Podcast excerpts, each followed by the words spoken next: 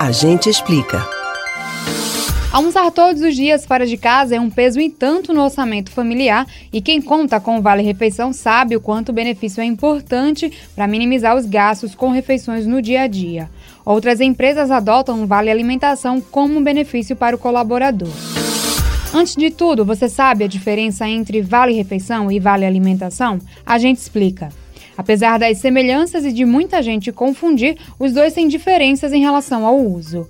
O Vale Refeição é um valor fornecido ao colaborador para gastar com refeições prontas, como almoço e jantar.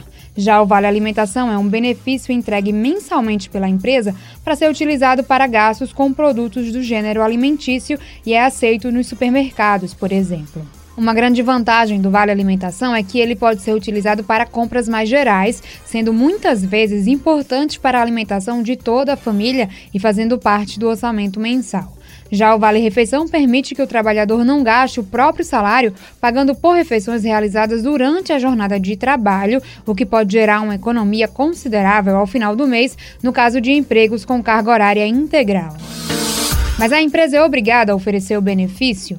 O Vale Refeição não é obrigatório por lei, mas é concedido por muitas empresas como um diferencial para atrair profissionais.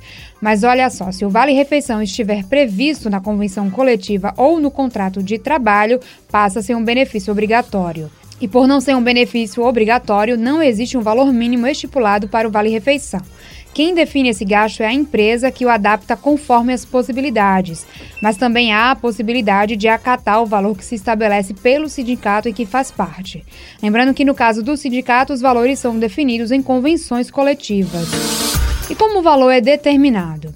Bom, o valor é definido de acordo com acordos sindicais, pesquisas de mercado, preço médio da cesta básica, que é influenciada pela sazonalidade pela região do país, e o interesse da empresa em oferecer benefícios extras ao funcionário.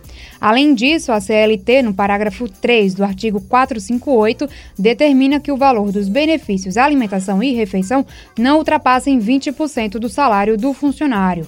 Por serem apenas benefícios, os dois não são incorporados ao salário e nem sofrem incidência de impostos e encargos.